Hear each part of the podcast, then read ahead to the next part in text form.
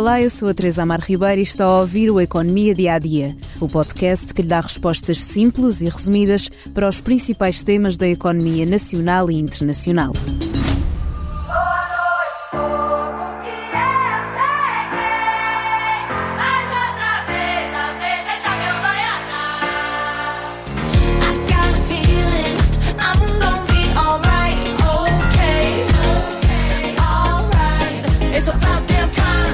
O TikTok, a rede social das danças, desafios e truques, está a ser desafiada em tribunal. A rede social já põe o dedo na indústria discográfica ao escolher parte das músicas que se tornam populares ou voltam à ribalta, como são exemplos aquelas que ouvimos na introdução deste episódio.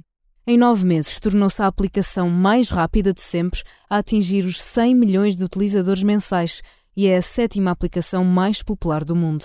Mas nem tudo são boas notícias. Esta terça-feira, a IUS Omnibus, uma organização não governamental de defesa do consumidor, instaurou, em Portugal, processos contra o TikTok. Em causa estão duas ações. A primeira remete para a falta de mecanismos necessários para impedir a utilização da rede por crianças sem autorização dos adultos.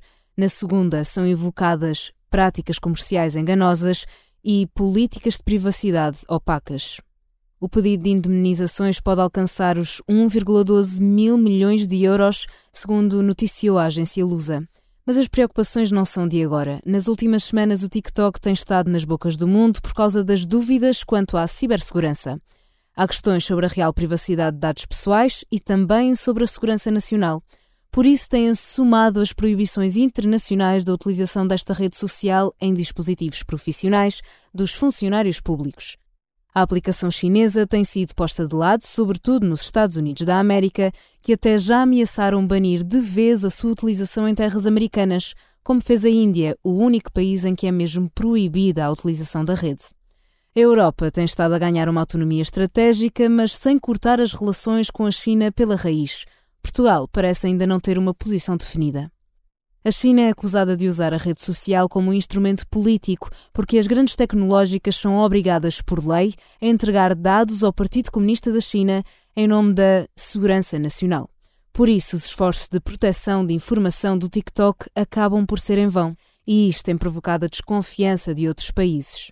A Forbes noticiou no ano passado que os funcionários da ByteDance, dona da TikTok, tinham indevidamente acesso a dados de dois jornalistas e um reduzido grupo de utilizadores norte-americanos.